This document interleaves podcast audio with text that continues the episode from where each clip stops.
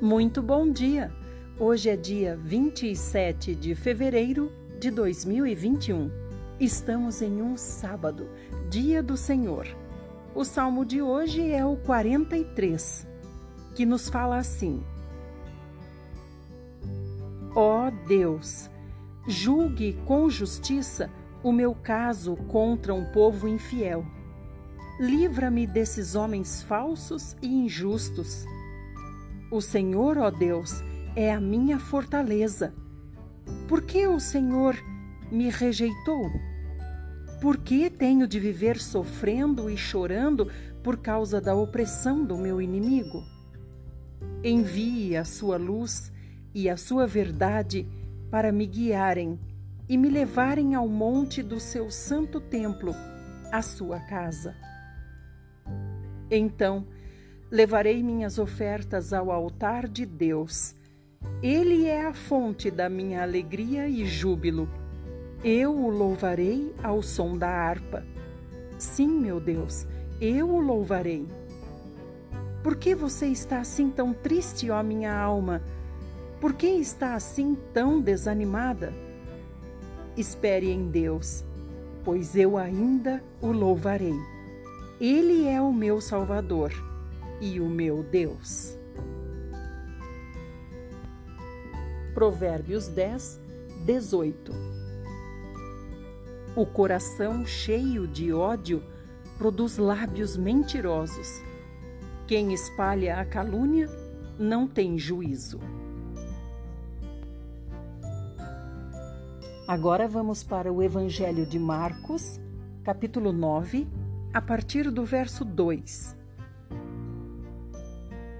Seis dias depois, Jesus levou Pedro, Tiago e João para o cume de um monte. Ninguém mais estava ali. De repente, o seu rosto começou a brilhar com glória e sua roupa se tornou branca e resplandecia. Muito mais gloriosa do que qualquer processo terreno poderia jamais branqueá-la. Então apareceram Elias e Moisés e começaram a falar com Jesus. Mestre, isto é maravilhoso! exclamou Pedro. Vamos fazer aqui três abrigos: um para o Senhor, um para Moisés e um para Elias. Ele disse isso só para falar, porque não sabia o que dizer, pois estavam todos apavorados. Mas quando ele ainda falava essas palavras, uma nuvem os cobriu, e uma voz vinda da nuvem disse: Este é o meu filho amado. Escutem o que ele diz. Foi quando eles olharam em volta e não viram mais ninguém a não ser Jesus. Enquanto estavam descendo a encosta do monte, Jesus proibiu de contarem o que haviam visto, até que o filho do homem tivesse ressuscitado dos mortos. Portanto, eles guardaram aquilo para si mesmos, mas discutiam entre si a respeito e perguntaram o que ele queria dizer por ressuscitar dos mortos. Então eles começaram a perguntar a Jesus: por que os mestres da lei dizem que Elias deve vir primeiro? Jesus respondeu: Na verdade, Elias vem primeiro para preparar o caminho. Mas porque está escrito que é necessário que o filho do homem sofra muito e seja rejeitado. Mas eu digo a vocês: Elias já veio e o maltrataram como quiseram como está escrito a seu respeito. Quando eles chegaram perto dos outros discípulos, encontraram uma grande multidão ao redor dos outros discípulos, enquanto alguns mestres da lei discutiam com eles. A multidão olhou admirada para Jesus quando ele veio na direção deles e então correram para cumprimentá-lo. Sobre o que é toda esta discussão? perguntou Jesus. Um dos homens do meio da multidão tomou a palavra e disse: Mestre, eu trouxe o meu filho para que o Senhor o curasse. Ele não podia falar, porque está com um espírito que o impede de falar. E sempre que o espírito toma conta dele, atira-o no chão. Ele espuma pela boca, range os dentes e fica rígido. Então eu pedi aos seus discípulos que expulsassem o demônio, mas eles não conseguiram. E Jesus disse: Ah, que fé pequena vocês têm! Quanto tempo mais devo ficar com vocês até que finalmente creiam? Quanto tempo mais esperarei? Tragam-me o menino. Então o trouxeram, mas o espírito, quando viu Jesus, imediatamente causou uma convulsão no menino. Ele caiu no chão, contorcendo-se e espumando pela boca. Há quanto tempo ele está assim? perguntou Jesus ao pai do menino. Ele respondeu: ele está assim desde que era pequeno. Muitas vezes o espírito o faz cair no fogo ou na água para matá-lo. Ah, tenha misericórdia de nós. E se o Senhor pode fazer alguma coisa, por favor, ajude-nos. Se eu posso? perguntou Jesus. Qualquer coisa é possível para aquele que crê. O pai imediatamente respondeu: Eu creio. Ajude-me a ter mais fé. Quando Jesus viu que a multidão estava se ajuntando, repreendeu o espírito. Espírito surdo e mudo, disse ele, eu ordeno a você que saia desse menino e nunca mais entre nele. Então o espírito deu um grito terrível agitou o menino violentamente e o deixou. O menino ficou deitado ali, com a aparência de morto. Correu um murmúrio pela multidão: ele está morto. Mas Jesus o tomou pela mão e o ajudou a ficar em pé. Ele levantou-se e estava bem. Depois disso, quando Jesus estava sozinho com os seus discípulos em casa, eles lhe perguntaram: Por que nós não pudemos expulsar aquele espírito? E Jesus respondeu: Essa espécie só sai com oração e jejum. Obrigada por estar aqui comigo. Seguiremos juntos até concluirmos a leitura de toda a Bíblia. Isso vai acontecer no prazo de apenas um ano.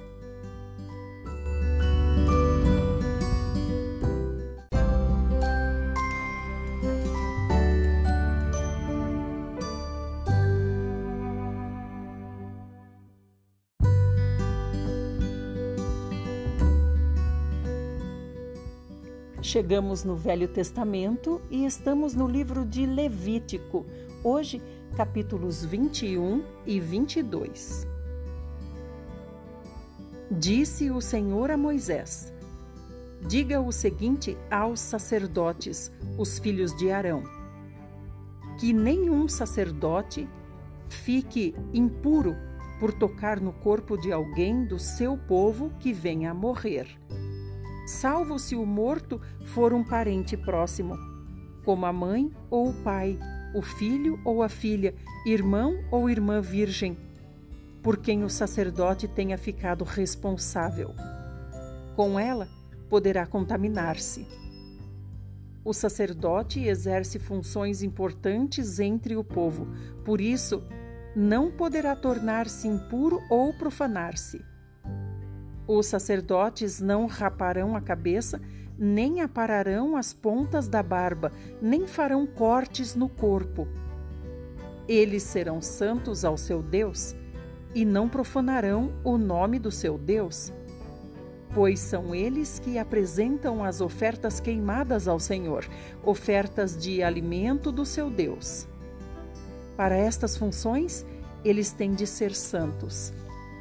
Não poderão casar com uma prostituta ou mulher mundana, nem com uma mulher divorciada de seu marido, pois o sacerdote é santo ao seu Deus.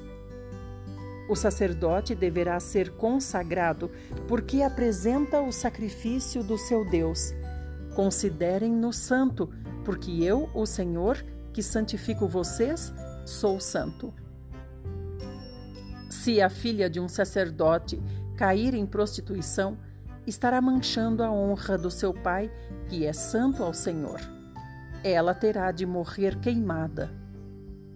O sumo sacerdote aquele que entre seus irmãos for ungido com o óleo da unção, especialmente derramado sobre sua cabeça, e que for consagrado para usar as roupas sagradas, não andará com o cabelo desalinhado, nem rasgará as roupas em sinal de luto.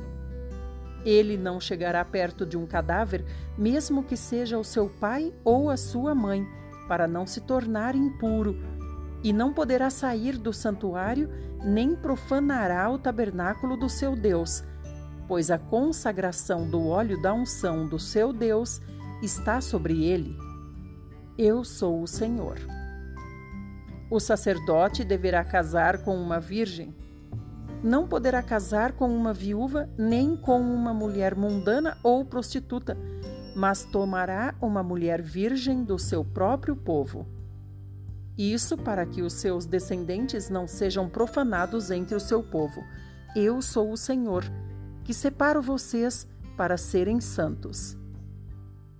Disse ainda o Senhor a Moisés: Diga a Arão: Nenhum dos seus descendentes, por todas as gerações, que tiver algum defeito físico, poderá aproximar-se para apresentar as ofertas de alimento do seu Deus Nenhum homem que tenha algum defeito poderá oferecer sacrifícios a mim. Ninguém que seja cego ou aleijado, ou tiver o rosto deformado, ou tiver o corpo deformado, ninguém que tenha o pé ou a mão quebrados, ou que seja corcunda ou anão, ou que tenha doença nos olhos, ou que sofra de sarna ou outra doença de pele, ou que tenha os testículos defeituosos. Nenhum descendente do sacerdote de Arão que tenha qualquer defeito poderá aproximar-se para apresentar ofertas queimadas ao Senhor. Ele tem defeito e não poderá oferecer as ofertas de alimento ao seu Deus. Ele poderá comer das ofertas do seu Deus, tanto das ofertas santas como das mais santas, mas por causa do seu defeito, não poderá aproximar-se do véu nem do altar, para que não profane o meu santuário. Eu sou o Senhor, que santifica vocês para que sejam santos. Assim, Moisés deu essas instruções a Arão e seus filhos e a todo o povo de Israel. O Senhor continuou falando com Moisés e disse: Diga a Arão e aos seus filhos que tomem todo o cuidado para não mancharem as ofertas sagradas que os israelitas dedicaram a mim, e que tenham o cuidado de não profanar o meu santo nome. Eu sou o Senhor. Diga a eles: todo aquele que dentre todos os seus descendentes, em todas as suas gerações, estiver impuro, quando se aproximar para oferecer os sacrifícios que os israelitas consagraram ao Senhor será eliminado da minha presença. Eu sou o Senhor. Nenhum descendente de Arão que tenha lepra ou um corrimento no membro poderá comer dos sacrifícios santos até que fique puro. A mesma coisa ocorre com aquele que estiver impuro por ter tocado em um cadáver, com aquele que tenha expelido líquido seminal ou com aquele que tenha tocado em alguma criatura ou em alguma pessoa que o torne impuro por qualquer motivo. Esse sacerdote ficará impuro até a tarde, e só depois de tomar banho poderá comer das ofertas sagradas. Depois do pôr do sol estará puro, e só então poderá comer das ofertas sagradas, pois ele depende desses alimentos sagrados para viver. O sacerdote não poderá comer carne de qualquer animal que sofreu morte natural ou que foi despedaçado por algum animal selvagem. Se comer, ficará impuro. Eu sou o Senhor. Os sacerdotes terão de obedecer cuidadosamente às minhas ordens. Se desobedecerem, estarão profanando o nome do Senhor. Levarão sobre si o seu pecado e morrerão. Eu sou o Senhor que os santifico. Somente o sacerdote e as pessoas da sua família poderão comer das ofertas sagradas. Ninguém mais, nem o hóspede de um sacerdote, nem o seu empregado. Mas o escravo, comprado pessoalmente pelo sacerdote, e os filhos do escravo nascidos na casa do sacerdote poderão comer dessas ofertas. Se a filha de um sacerdote casar com um estrangeiro, não poderá comer das ofertas sagradas. Mas se a filha do sacerdote ficar viúva ou se divorciar e não tiver filhos, e voltar a viver na casa do pai, como na sua mocidade, poderá comer das ofertas sagradas. Fique claro, porém, que ninguém que não pertence às famílias dos sacerdotes poderá comer desse alimento. Se alguém, sem intenção, comer das ofertas sagradas, deverá restituir ao sacerdote uma porção igual àquela que comeu e acrescentar um quinto do seu valor. Os sacerdotes não profanarão as ofertas sagradas trazidas pelo povo de Israel ao Senhor. Eles não permitirão que as ofertas sejam comidas por quem não tem esse direito quem desobedecer a essa lei será culpado e deverá ser castigado. Eu sou o Senhor que os santifico. Disse o Senhor a Moisés: Diga o seguinte a Arão, a seus filhos e a todo o povo de Israel: Se um israelita ou um estrangeiro que vive no meio do povo quiser apresentar um sacrifício ao Senhor, um animal que vai ser queimado, seja para cumprir voto, seja como oferta voluntária, apresentará um macho sem defeito, podendo ser um boi, um carneiro ou um bode, para que seja aceito. Nenhum animal com defeito será aceito, pois não produzirá benefício algum a vocês. Se alguém apresentar uma oferta de paz, trazendo um animal do gado ou do rebanho de ovelhas, seja para cumprir um voto ou como oferta voluntária, o animal deverá ser sem defeito para que seja aceita a oferta. Um animal cego, aleijado, mutilado com ferida ou com outra doença na pele não deverá ser oferecido ao Senhor, não poderá ser apresentado como oferta queimada no altar do Senhor. Porém, vocês poderão apresentar um boi ou um carneiro deformado como oferta voluntária, mas no caso de cumprimento de voto, não serão aceitos.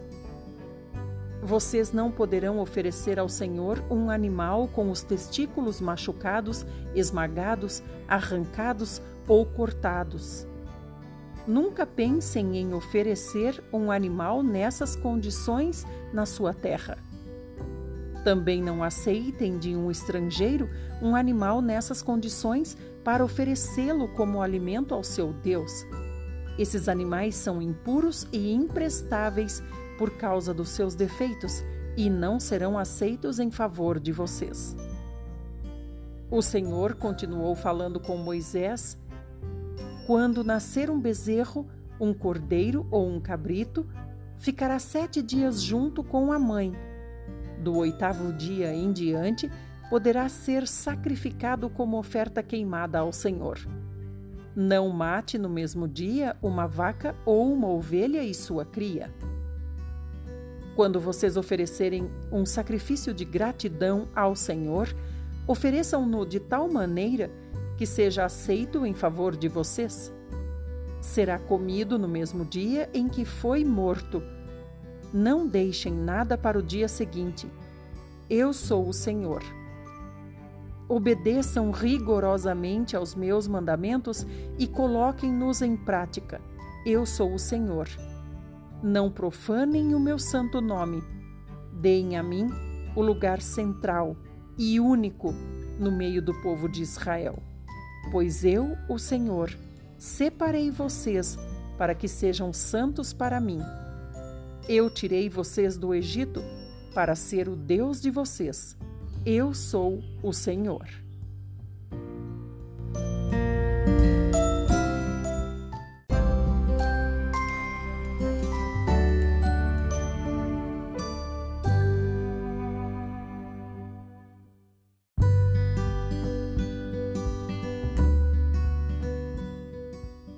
Livro Fundamentos do Lar Cristão. Você pode ser mais feliz em família. Tema: Educação religiosa. Página 108. Como manter os filhos na igreja. Religião na família consiste em criar os filhos na instrução e no conselho do Senhor. Cada membro na família deve ser nutrido pelas lições de Cristo, e o interesse de cada pessoa deve ser estritamente preservado, a fim de que Satanás não a engane e afaste com seduções para longe de Cristo. Esse é o padrão que cada membro da família deve ter em vista alcançar, e todos devem estar determinados a não fracassar nem desanimar. Quando os pais são esforçados e vigilantes em sua instrução e educam os filhos tendo em vista a glória de Deus, cooperam com o Senhor. E Ele coopera com eles na salvação das crianças por quem Cristo morreu. Educação religiosa significa muito mais que instrução comum Significa que devemos orar com nossos filhos, ensinando-lhes como se aproximar de Jesus e contar-lhes todas as suas necessidades. Significa ainda que devemos mostrar em nossa vida que Jesus é tudo para nós, que seu amor nos torna pacientes, bondosos, perdoadores e ainda firmes ao educar nossos filhos, como fez Abraão. Nosso comportamento no lar é registrado nos livros do céu. Aquele que espera tornar-se um santo no céu deve primeiro se tornar santo em sua própria família. Se os pais e as mães são fiéis cristãos em família, serão membros atuantes da igreja e capazes de conduzir as atividades ali, bem como na sociedade da mesma maneira como conduzem o que diz respeito à família. Pais, não permitam que sua religião seja simplesmente uma teoria, mas sim uma realidade.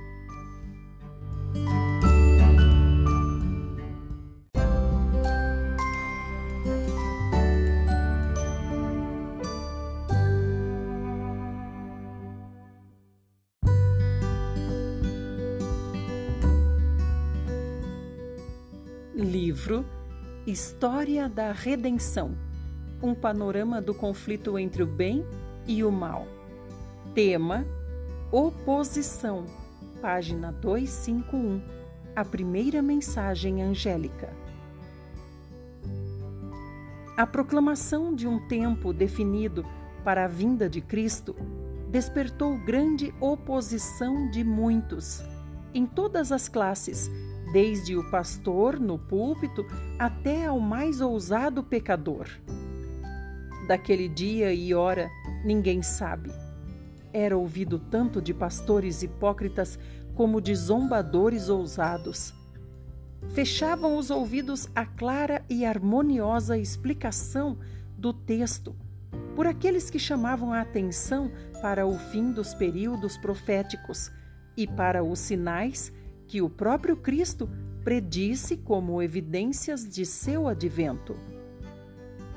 Muitos que professavam amar o Salvador declaravam que não se opunham à doutrina do segundo advento.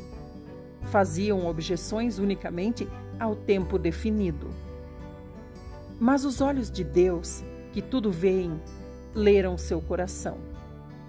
Não desejavam ouvir a respeito da vinda de Cristo para julgar o mundo com justiça. Haviam sido servos infiéis, suas obras não resistiriam à inspeção de Deus que sonda os corações, e receavam se encontrar com o Senhor. Essas pessoas, como os judeus, no tempo do primeiro advento de Cristo, não estavam preparadas para recebê-lo. Satanás e seus anjos vibravam de alegria e lançavam a afronta ao rosto de Cristo e dos santos anjos, pelo fato de seu povo professo ter tão pouco amor por ele que não desejasse seu aparecimento. Vigias infiéis dificultavam o progresso da obra de Deus.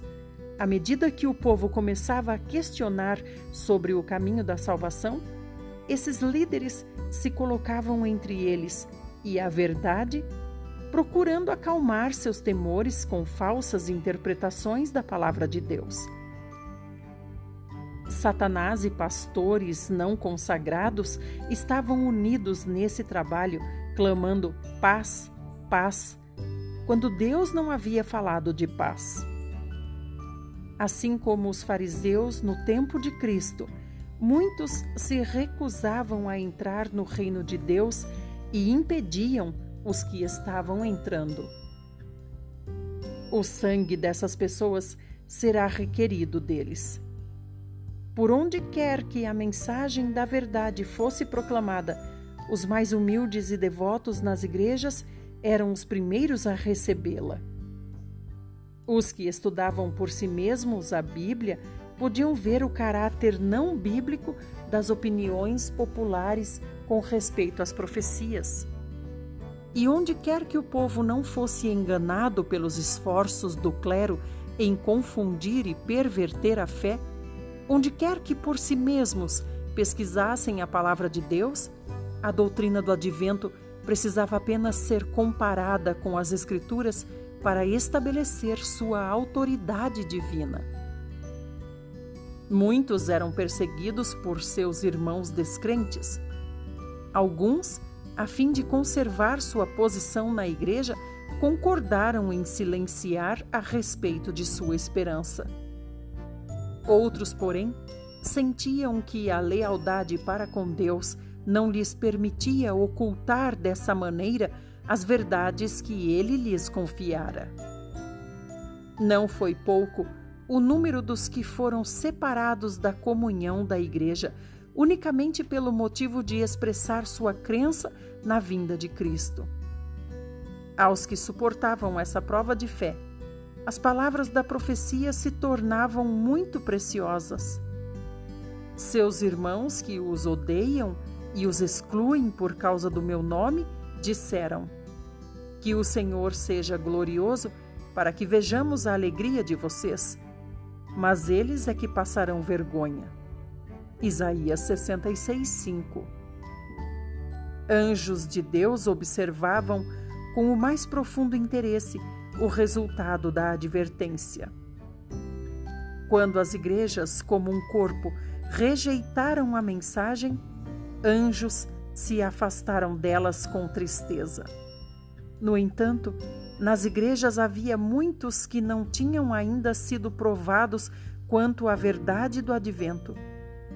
Muitas pessoas eram enganadas por marido, esposa, pais ou filhos e eram levadas a crer que era pecado até mesmo ouvir as heresias pregadas pelos adventistas. Os anjos receberam ordem de proteger fielmente aquelas pessoas, pois outra luz, procedente do trono de Deus, deveria ainda resplandecer sobre elas.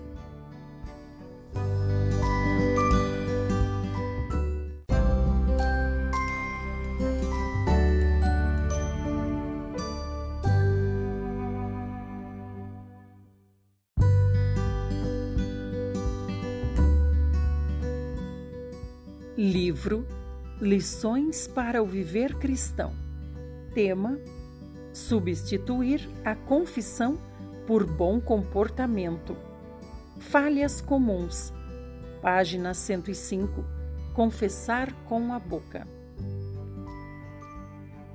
Alguns recém-convertidos se deixam influenciar por ensinamentos tradicionais. Pensam que para um cristão ter bom comportamento é a coisa mais importante e que confessar com a boca não é tão crucial assim.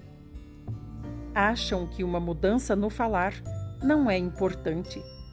O que importa é a mudança no fazer.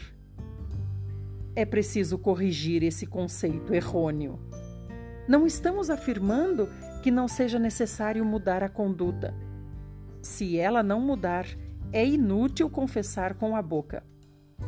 Mas mudar a conduta sem confessar com a boca é igualmente inútil. Mudança de conduta nunca pode substituir a confissão com a boca. Mesmo que a conduta mude, a boca ainda tem de confessar. Cada recém-convertido precisa aproveitar a primeira oportunidade para dizer algo às pessoas sobre sua fé no Senhor Jesus.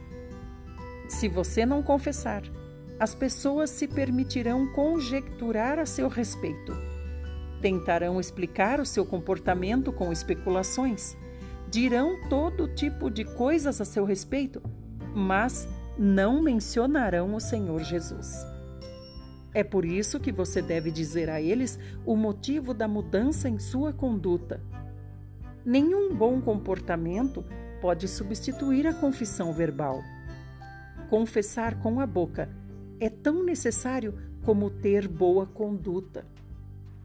Você deve dizer-lhes: Jesus é o meu Senhor, eu quero servi-lo. Por melhor que seja sua conduta, palavras desse tipo ainda precisam sair da sua boca. É comum ouvir as pessoas dizerem que, se tiverem boa conduta exterior, não há necessidade de dizer nada. Caso alguém que tenha dito isso cometer algum deslize em sua conduta pessoal, ninguém se incomodará em criticá-lo. Mas se alguém se levantar e disser que é cristão, as pessoas vão imediatamente criticá-lo e repreendê-lo caso ocorra qualquer problema em sua conduta. Assim, aqueles que dizem que boa conduta é suficiente e que não há necessidade de confessar com a boca, estão, na verdade, dando a si mesmos uma desculpa para fracassar na conduta.